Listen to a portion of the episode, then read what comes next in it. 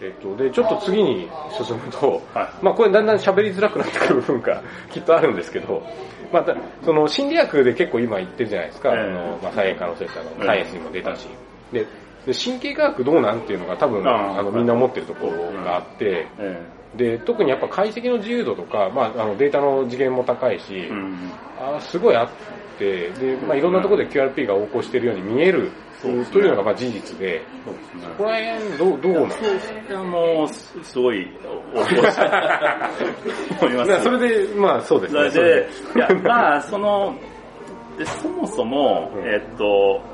まあ、あの、脳のイメージングのやり方として、まあ、未だに主流なのが、うん。まあ、いわゆる SPF まあまあそうで一個一個の、うんまあ、画素を。ボクテルワイフなりクラスターワイフでうん見るって。要素をなんかこ行動のパラメータでフィットして、で、それで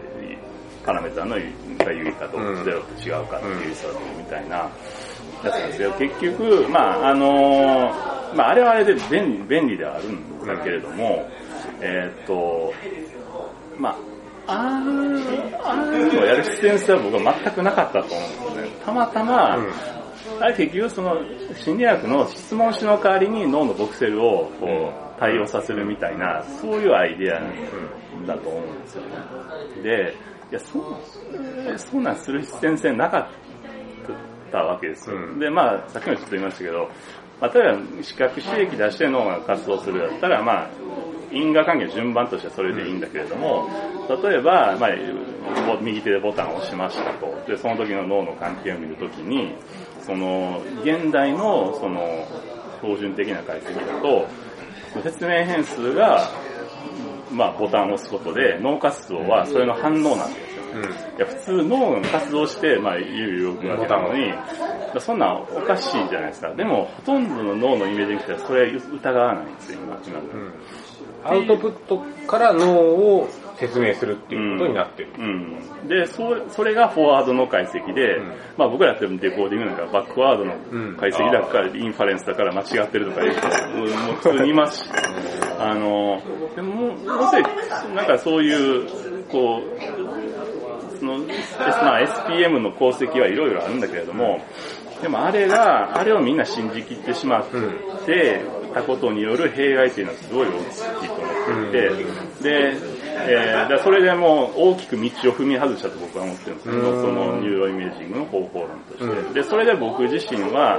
もう、もう一から歴史を作り直そうっていうつもりで研究やってるんですけど、あの、で、まあ一番のやっぱ問題は、その、せ あの、アウトプットの変数が多すぎることですよね。うんもうまあその10万画素あると。うまあまあ実際には質の表面で1万ぐらいだとしても、そんだけ質問紙の項目があって、まあ仮説検定をするわけで、で、まあ100万個あったら5%より5万、5万個は、100万個もないか。まあ、まあそういう計算になりますよね。で、まあ、まあもしそのぐらいはみんな分かっていて、それをいろいろこう補正するんだけれども、ボンフェデオロニア、きつすぎるからなんかクラスターでうんランダムフィロイとかなんか、もう、もわっと広がりやすい。なんかね、頭おかしいなかと僕は思う。なんでこんなのを信じてるのか僕全くわからないんですよ。うんもう宗教みたいなもんですよねう。んあんな、なんか、まか不思議な、なんか、りその人理解できない、理解できないからすごいいいもんだと思って、末端の人たちは何の理解もしろに使ってるわけですよ。もうほとんど99%だったら。もう、ほん、本当になんか、おかしな分野になり下がってしまってるんですよね。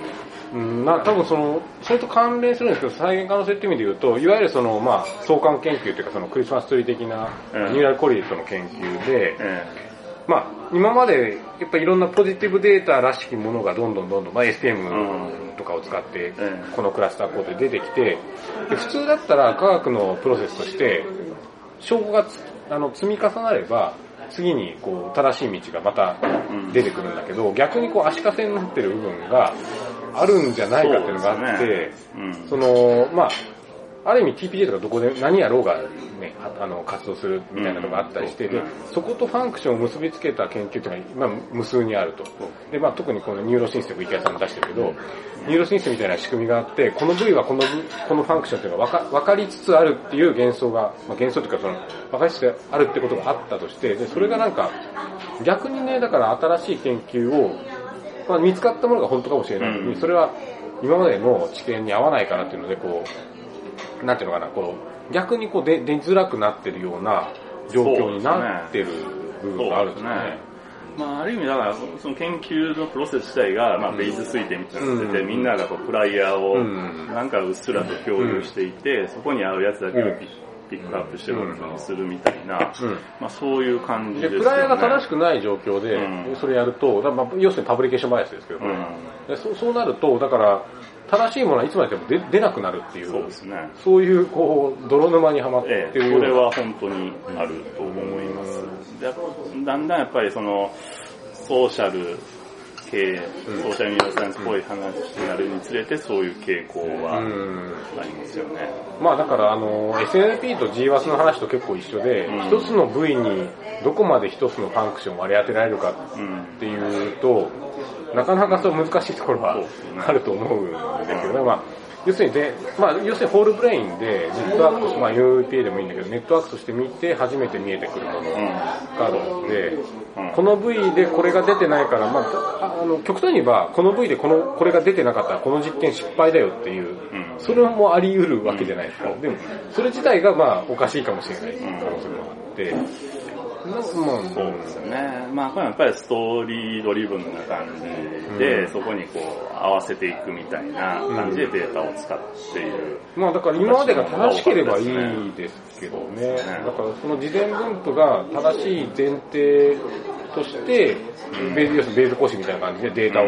見てればいいんだけど、そうまあその感覚で言うと、今までが芯からずずれてる状況だと、うん。まあ要するにプラヘアの力で書き消されちゃう。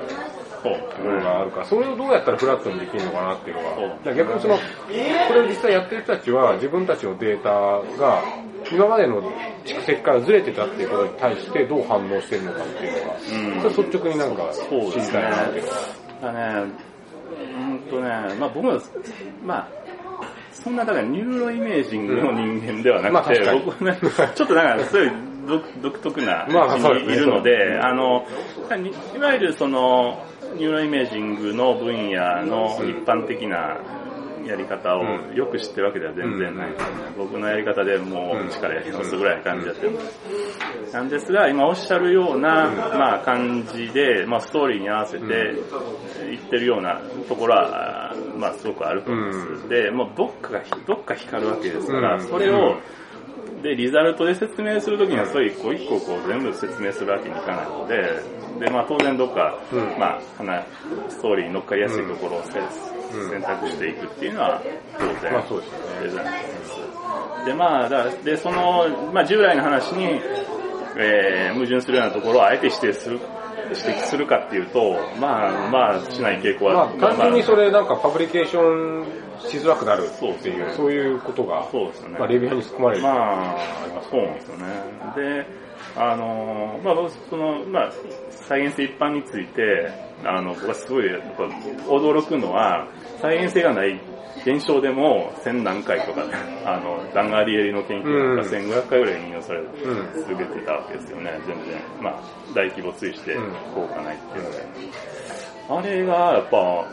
面白いというか、なんていうか、まあ池谷さんの言うとヌルフィールドがね、あの、もう、あそう、ディシプリン自体がね。うん。そもそもの仮説が間違ってて、でもみんながそこにし飛びついてやると、そうたくさんの人数がかかると、その中からフォルスポジティブが必ず出てくるから、それでそのフォルスポジティブをまた信じて、また大量の人がやってきて、うん。またフォルスポジティブ出してっていうふうにずっとやっていくと、まあ結構その領域自体が、はいはい。そのあのあの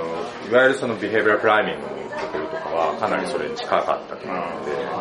で、ジョン・バージの話と、あのえっ、と、英語ディプリチョンとかね、まあ、英語でプロジェクト違いますけど、あそうあの、えっ、と、あの、なんていうのこれ、パワーポーズとかね。パワーポーズ、もうちょっともうちょっと違うけど、あれ出てこない。えっ、と、ディーデレク・シュターペル。シュターペル。ああ、はい。ビヘイバープライミングはかなりそれが強かったので、難しいですね。まあ、そう。だそれフィールドうん のそ。れだけ飛びついてた人たちがいた場所が何もなかったってわけですよね。そう。それは怖いですよね。これで、それはだから、その、脳の、要するに、キラキラ研究でそれがあり得るうんんじゃないかと、ちょ結っと構あれ思っあれ、てて。結構ありますね、多分。でもなんか、だちょっとこの前にあの、追試っていうのがやっぱりなかなか、みんなこう、踏みとどまってる感はあるじゃないですか。で、多分やっぱコストがかかるっていうのは一番あるんだろうけど、それはな、だからな、まあ、その、心理学の行動実験のコストがかかるかもしれないんですけど、でもまあ、知れてますけど、うんまあ、その、なんていうのま、まずその、within subject で何回もトライアルできる研究かどうかでうん。かなり分かれると思うんですけど、うん。within subject できる研究なら、まあそんなコストはうんならないですよね。でもニューロサイエンス、多分 cognitive neuroscience で、うん。あの、まあ、完全追試をしようっていう流れってあんまないんですそうですね。ないですね。まあそれは確かにコストは、あの、まあまあ、確かに。でも Neurosynth の話も結局追試、直接追試はほとんどやらないだろうから、メタアナリシスの方に行こうっていう、ポルドラックさんとかは多分そっちのあ議論からメタアナリシスでもなんかパブリケーションバイアスかかっちゃってたらメタアナリシスであんまり意味ない。まあメタアナリシスもファクトですから、ね。あれがあった。これ、これ切られちゃうん、あれが、まあまあ、まあ、 Neurosynth 自体は僕はすごい面白いし、アイディアとしては好きですけど、確かに元になってるデータが、まあ、まあね、う。あれ、あれですよね、自動的にテクストマイニングして、そうですね。だから今確か1万本とかなんか、それぐらい入ってるんですよね、データベースで。6000なのかなでもだからテクストマイニングかどうかっていうのは多分あんまりどうでもよくて、俺の感覚では。あもともとのデータの、うん。要するにどこ、どこを、要するにね、あの、あ、もともとのデータにパブリケーションバイアスが入ってたら、そこからいくらメタアナリシスした文章。まあ、それはまあ、メタアナリシス一般の問題。ですあ、あと一方で、えっと、その、ヒューマン、 Human Connectome Project みたいな、あまあ、ああいうので、えー、もう一気にデータ取ってしまおうというのは、うん、だからそれはいいですよ。だから仮説とか入れずに、ストーリー入れずに、もっとにフラットにデータを取っていくっていう、ん。まあなんかだいぶ前から言ってるんだけど、まだ心理学とか脳科学とかそういうフェーズじゃないかと。だから、うん。まだその仮説構築できるほどの、うん。土台がなかなかなくて、とにかくなんか現象を集める段階うん。じゃない。ん。まあそれだと論文取らないから難しいんですけど、まあそれはね、なんか新しいあのパブリケーションシステムで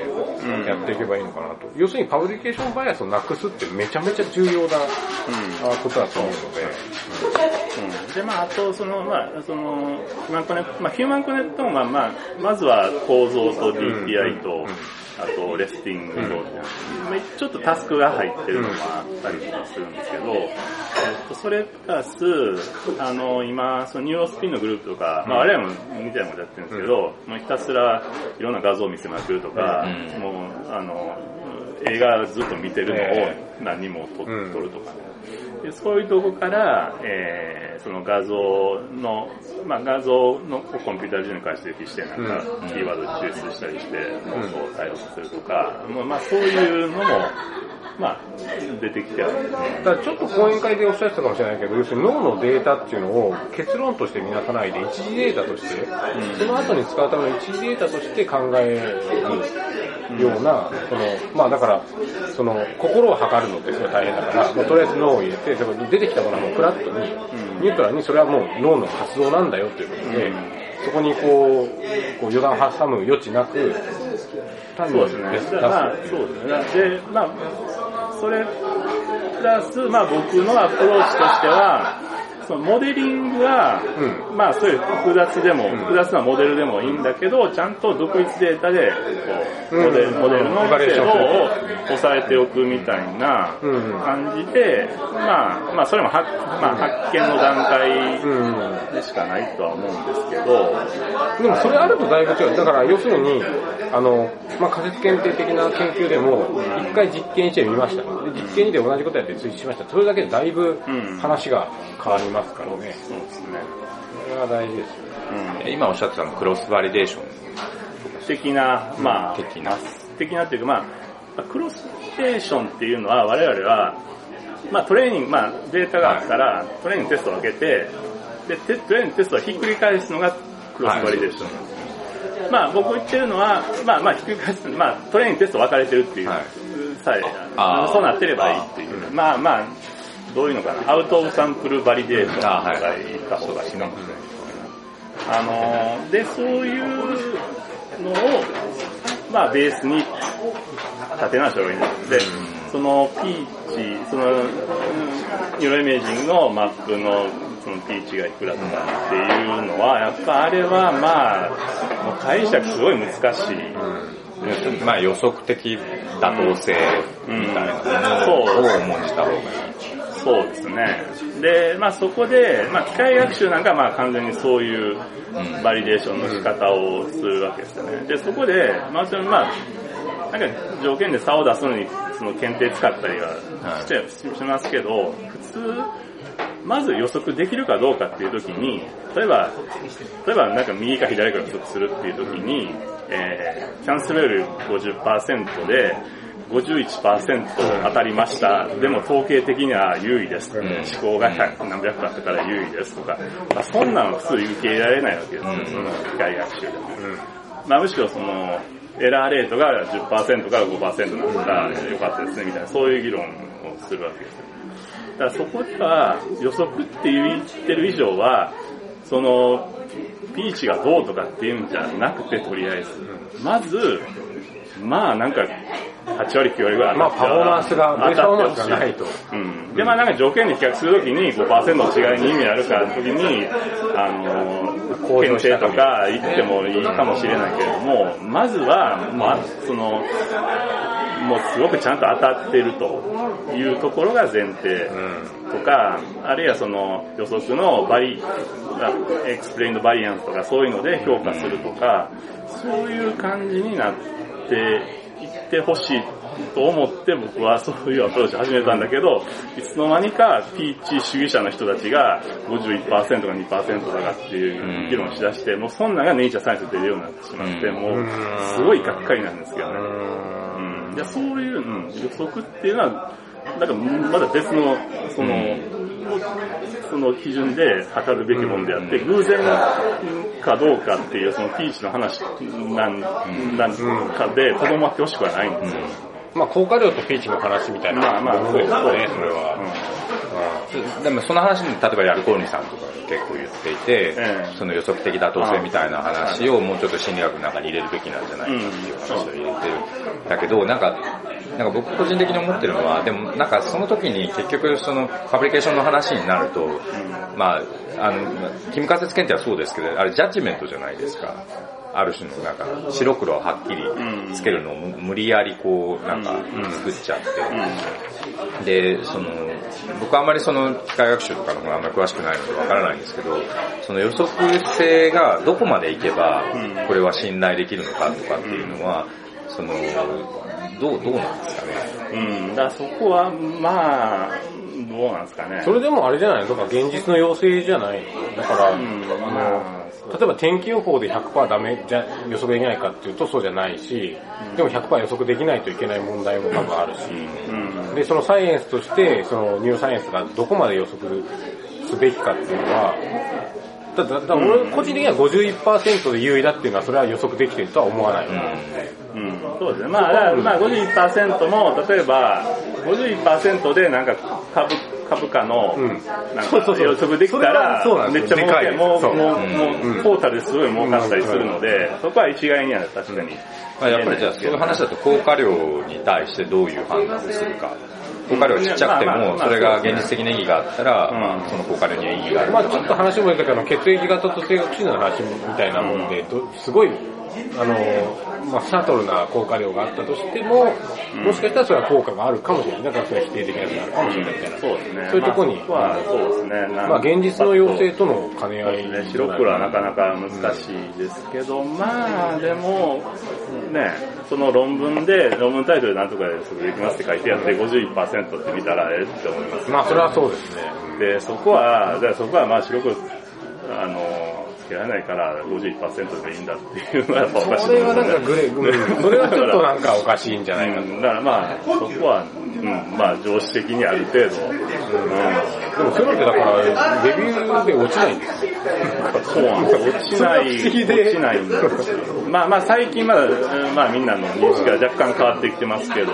うん、まあでも、例えば信頼性、まあ、クロバックのアルファとかでも、結局、ある程度のコンセンサスがあるじゃないですか。例えば0.7以上、0.8以上はないと、まあ信頼性があるとは言えないとかって、なんかやっぱり人人間、ほら、数を欲しがるから、だから効果量だって結局、公園、公園 D だって、なんかその0.7以上、0.8以上だったら大きいとかっていう、一応指標を作りたがるので、うん、それがだからまだその、そういうその予測的な妥当性の話だと、うん、だからまあそれができれば逆に言うとその、パブリケーションになる段階でレビューアーが、もうこれは一般的に言われてる予測量じゃないから優位になったとしても意味がないとかって蹴れると。うん。そうですね。なかなか難しいですね。まあでもとりあえず的にそう、だから見る人が、なんていうのかな、その、10じゃなくて、まあスペクトラムとして見て、まあでもそれ、それでうまくいってたんだったら今の心理学の状態にはなってないと思うんですよまあ、いや、俺そこ押してんだけどなで、まあ、機械学習だったら、そう、ソータっていうので、ステイトあーステイトオブザアートねあれもまあ、すごい怪しいよね、けれども。最近あの、ソタネタがよく見るんですけど。まあでもまあ、前より良くなりましたみたいな。まあ、それ自体はまあ、健全かもしれないですけど。でもあれでしょ、だから前のモデルはあの、うん1サンプルで試して、自分のモデルはそのデータを、セットを最適化するみたいな。うん、そうそういうのを、まあそういう人たちとも、僕も今、共同研究やったりしますけど、やっぱり、なんかびっくりするようなことはありますね。評価の仕方、おかしいやろみたいなのは感じることあります。まあでもまあ今本当過渡期というか、うんまあそのニューロサイエンスとかニニューラルネットでいろいろ性能出せるようになってて、んね、なんか自由度がどんどん上がってる部分もあるし、うん難しいところですけどね。